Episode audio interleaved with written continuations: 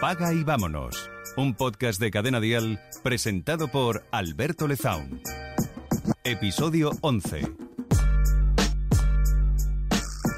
Hace unos días recibí un correo electrónico de verdad ilusionante del responsable de podcast de Cadena Dial, de José Manuel, eh, contándome que este podcast en las tres últimas semanas había tenido la friolera de 90.000 escuchas. 90.000 escuchas.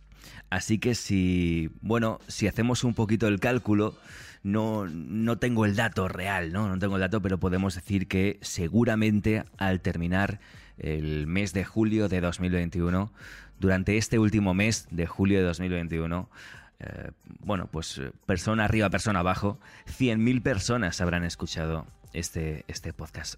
Así que, de verdad, estoy muy emocionado. Solo puedo agradecerte a ti por, estar ahí escuchando, ¿no? Por ser una de esas personitas que, están semana tras semana detrás de este podcast y, bueno, pues que, que, le dan la razón de ser. Estoy muy contento, la verdad, estoy muy, muy ilusionado porque lo he dicho en algún episodio anterior, ya, ya sabes que al final, bueno, nos vamos conociendo poco a poco. Yo soy muy transparente y muy abierto con la forma en la que tengo de, contar lo que hago. Y siempre he creído, ¿no? Que este podcast era difícil, era complicado. Pues porque, insisto, lo he dicho en podcasts anteriores, en, episodios anteriores, porque pues no es facilón, ¿no? Yo entiendo que, que ponerse a escuchar este podcast y, bueno, pues eh, ir siguiendo una explicación, ir em, eh, procesándola, ¿no? Y, bueno, y que te sirva además para iniciar un proceso de pensamiento y quizás pues eh, hacerte tus propias ideas en la cabeza que pueden tener que ver con lo que yo te cuente o ser completamente opuestas, pues todo eso, ¿no? Pues no es fácil, ¿no? Y requiere un, un esfuerzo, ¿no? Un esfuerzo que no, no requiere, por ejemplo, estar viendo Netflix, ¿no? O es, escuchar quizás eh, música, ¿no? O escucharnos en cadena dial, poner todas esas fantásticas canciones de pop en español. Entonces, de verdad, yo tenía muchas dudas acerca de este podcast porque, insisto, creo que no es eh, facilón, no es, no es fácil de escuchar. A veces yo soy muy pesado, doy muchas vueltas a las cosas, ¿no? Pero estos resultados me, me, alegran la vida, me animan a seguir. Eh, yo he puesto muchísima ilusión en este proyecto, en este podcast y que tenga este apoyo me da la vida, de verdad, ¿eh? De verdad lo digo, así que gracias, muchas gracias porque bueno, porque lo sigues, porque mm, lo espero que lo valores y luego muchas gracias porque lo estás compartiendo, ¿no? Eh, quizás pues tú no en concreto, ¿no? o, sí, pero es obvio que si este podcast está llegando a tanta gente, aparte de por el eh, fabuloso trabajo de, de, marketing y de redes sociales que hace el equipo de Cadena Dial, es porque tú lo estás compartiendo, ¿no? Y lo he visto en, en, redes sociales porque pues, me mencionáis, ¿no? En, en, Twitter arroba Alberto Lezaun, en Instagram arroba Lezaun, en Facebook también, me puedes encontrar. Y veo, bueno, pues como mucha gente, ¿no? Comparte los episodios y, y me menciona.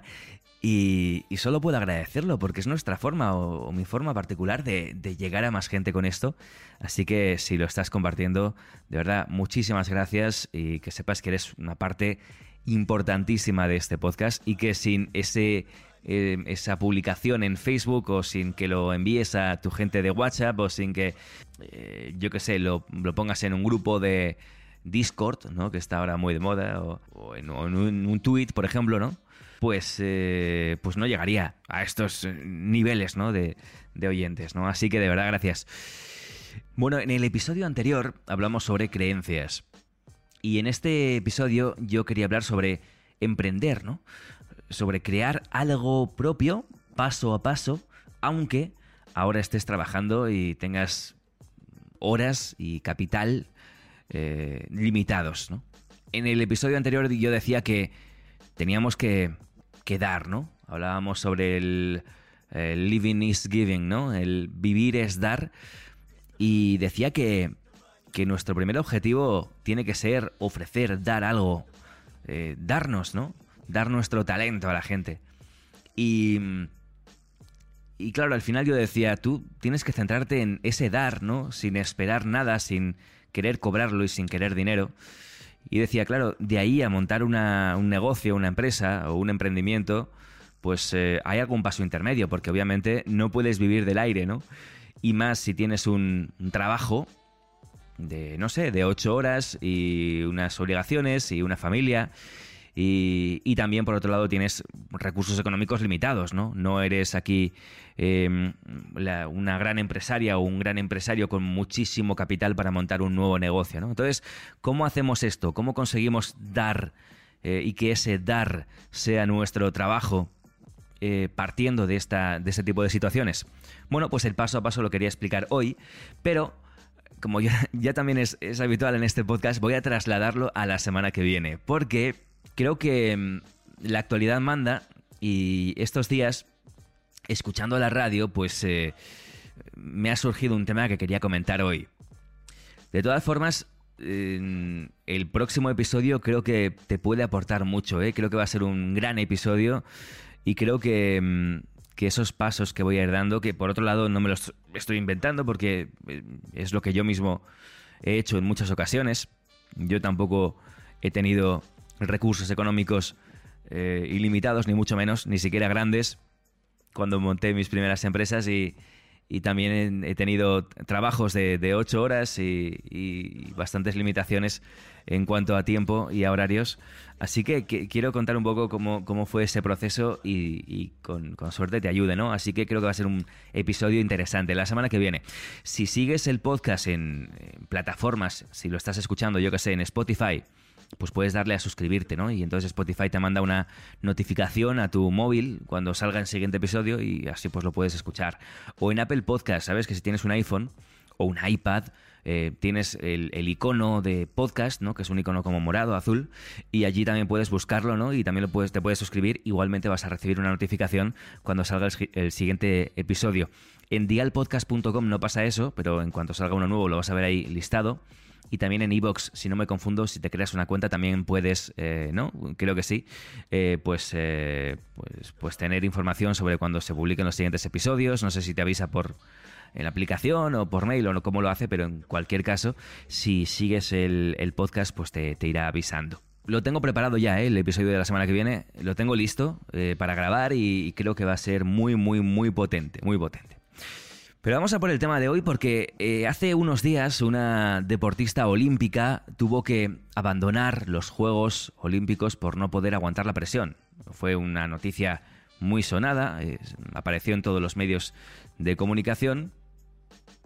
Y, bueno, pues yo creo que ha sido una de las noticias de este verano porque ha visibilizado, ¿no? Cómo los deportistas de élite también sufren esta ansiedad, ¿no? Por ser campeones o por estar por encima de sus competidores eh, y esta presión y a veces pues es inevitable, les, pasa por encima, no pueden eh, gestionarla y pues como en, el caso de esta persona pues tiene que, abandonar la, competición.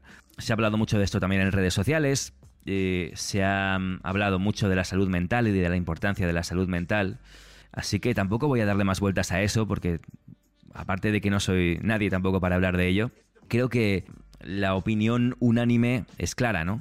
La importancia de la salud mental y que la salud mental también es salud y que mm, quizás no le damos la importancia que tiene o no dedicamos los recursos que deberíamos dedicar a nivel público para atender este tipo de, enfermedades.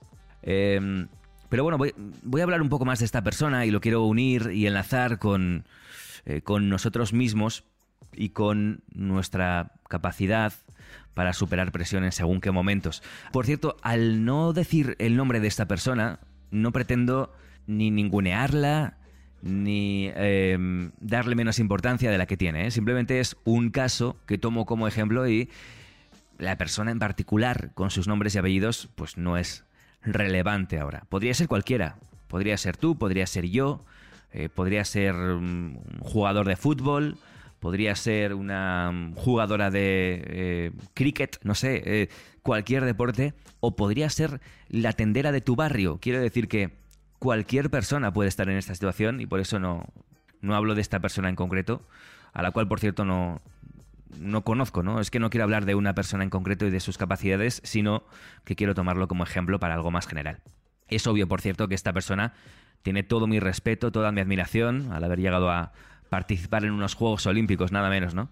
sin duda es una grandísima deportista de élite, pero en este capítulo no voy a hablar de ella, en este caso, sino que voy a ir un poco más allá.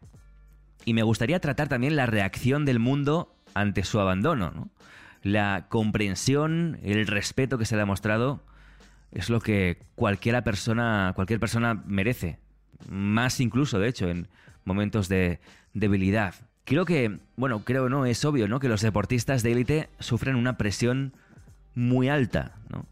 Y antes de, seguir adelante y de decir lo que quiero decir, quiero dejar muy claro, súper claro, extremadamente claro, que, mm, que cuando les ocurre algo como lo que ha tenido que pasar esta persona, necesitan apoyo. Y creo que el planeta entero ha reaccionado como tenía que reaccionar, con humanidad y con absoluta altura. Esto lo quiero dejar aquí muy claro porque ahora vamos a hablar de sobre este, este tema. De verdad, mm, no quiero que se malinterprete nada de lo que de lo que tengo que decir. Pero sí que ahora tengo que decir un pero, ¿vale? Dicho esto, dicho todo esto, digo, pero, esto también me hace mucha gracia porque no, no sé quién era que decía que mm, si tú metes un pero en una frase, todo lo que hayas dicho antes del pero no tiene ningún tipo de validez. ¿Vale? Yo eso lo creo, es cierto, ¿no? Pero en este caso eh, vamos a hacer. Eh, vamos a, hacer una excepción, ¿no? Todo lo que acabo de decir lo digo eh, con absoluto corazón y esta persona solo merece mi apoyo y mi, y mi admiración y la de todo el mundo, obviamente. Pero. Pero todo esto me hace pensar sobre nuestras carreras profesionales.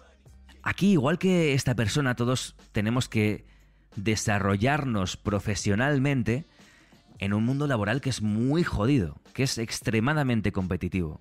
Y en muchas ocasiones no tenemos otro remedio que competir para crecer profesionalmente. Y me da miedo que el hecho de premiar la falta de competitividad se convierta en algo habitual y mainstream. Y de verdad, y fíjate que lo estoy repitiendo constantemente, ¿eh? Espero que no me malinterpretes en este episodio. Pero es que unos Juegos Olímpicos son, por definición, una competición. E igual que los Juegos Olímpicos, el mercado laboral y el capitalismo en general también llevan la competición como algo implícito. Vale, no, es una carrera de 100 metros, pero hombre, si entras de becaria en una empresa, vas a querer demostrar tus capacidades para llegar a puestos altos y los quieres ocupar tú y no que los ocupen otras personas, ¿no? Eso es una competición. Entonces, de alguna forma, estar preparado para esa competición no tiene por qué ser algo malo por sí mismo. Me preocupa que se comiencen a normalizar estos episodios de apoyo planetario a personas que no han podido aguantar la presión.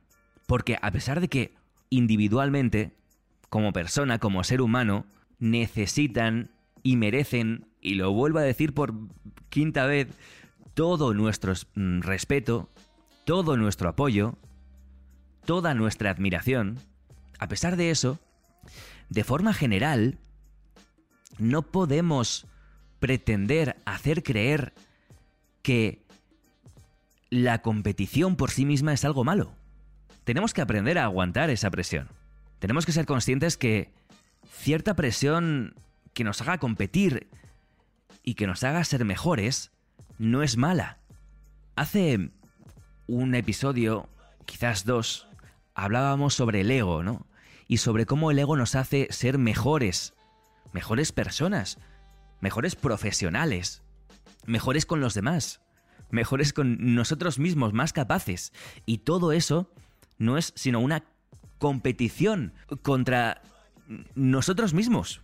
Si yo quiero ser mejor mañana, estoy compitiendo con mi yo de hoy. Entonces competir no es algo negativo o no es algo malo o no es algo que nos tenga que hundir o que nos tenga que provocar ansiedad o que nos tenga que trasladar una presión grandísima. ¿Que lo hace como consecuencia? Sí, si no Mm, sabemos gestionarlo, podemos tener ese tipo de consecuencias negativas. Pero la causa no es algo malo. Y por eso en este episodio quería hablar de la competición como algo positivo, algo bien entendido. La competencia contra uno mismo, a veces como decía hace un instante, ¿no? Ser un 1% mejor cada día, ser mejor que tu yo de ayer, día a día. Y también entra en juego la capacidad de, trabajo de cada persona, la fuerza de voluntad, etcétera, ¿no? Esto daría para un podcast o para muchos podcasts, de hecho. Pero creo que a lo mejor tenemos que empezar a pensar en competencia o competitividad como una cualidad positiva más elevada de lo que solemos pensar. Competencia de verdad no implica joder a tus compañeros de trabajo, pisarles para quedar por encima, no, no tiene nada que ver. Así es como tenemos entendida la competencia o mal entendida la competencia en esta sociedad, ¿no? A ver quién puede más, ¿no? A ver quién puede hacer más daño a los demás para quedar por encima, pero de verdad, competencia no es esto. La competencia tiene que estar siempre unida al compañerismo, al trabajo en equipo, al respeto. Fíjate que estas son las características de unos Juegos Olímpicos, ¿no? Estas ah, cualidades que deben tener todos los deportistas, ¿no?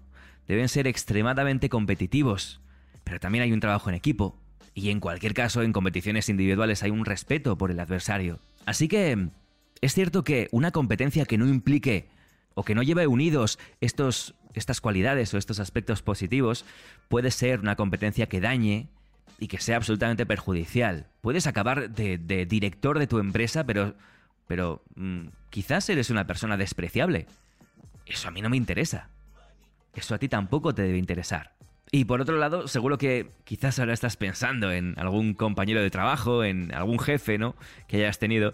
Y si es así, tampoco dejes que eso te afecte. Cada cual hace las cosas de la mejor forma que puede. Y aunque se equivoque, pues después el tiempo le pondrá en su lugar o no. Pero eso a ti te, te tiene que dar igual, tú haz lo tuyo.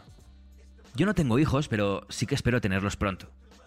Y creo que por ahí tienen que ir los tiros desde pequeñitos tienen que ver que el mundo tiene su complicación, que nadie nos regala nada, que todo lo que conseguimos es fruto de nuestro trabajo, competencia, dedicación, y que tendremos que competir, pero que lo podemos hacer de forma honrada, de forma sana, que a veces no podremos con la presión, y que entonces contaremos con el apoyo incondicional de quienes nos quieren, de quienes nos valoran, del mundo entero quizás como esta deportista de los Juegos Olímpicos y tendremos que aprender a gestionar esa presión y si sabemos hacerlo podremos llegar muy lejos. Así que este podcast es simplemente para poner en valor la competencia sana contra otros que quizás no tienen que ser personas que conozcas, ¿no? No tienen por qué ser personas con nombre y apellidos como en los Juegos Olímpicos, sino otros en genérico, pero también con o contra nosotros mismos. Una competencia que nos haga mejores, no solo a nivel profesional, sino mejores personas, mejores seres humanos.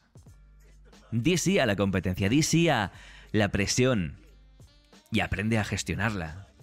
Aprende a no ser sobrepasada o sobrepasado por tus circunstancias, por tu trabajo, por tu familia, por tu uh, empresa, por tus hijos, por tus amigos, por tu jefe, por la vida. Aprende a gestionar todo eso. Relativiza, medita, créate o instálate tus propias creencias, ¿no? Como hablábamos en el episodio anterior, que te ayuden de forma inconsciente a eh, gestionar o a llevar mejor los momentos de alta presión, o de alta intensidad, o de mucha competencia. Pero compite. Búscate enemigos imaginarios a veces, ¿no? Batman sin el Joker no tendría ningún sentido. ¿Contra quién va a luchar? ¿A quién va a atrapar? ¿Al malo? Sin ese malo, sin esa competencia, Batman no sería Batman. Estaría en su casa, viendo la televisión y comiendo pipas. ¿Qué sería del Barça si no existiera el Real Madrid? Y al revés. ¿Qué sería de River si no existiera Boca? ¿Cuál sería su competencia? ¿Contra quién competiría? ¿Quién le haría grande a Boca sin River ¿Y quién le haría grande a River sin boca? Sin otras emisoras de radio, Cadena Dial no sería la emisora número uno del mundo en pop en español. La competencia nos hace mejores, nos hace más grandes, compite como forma de vida.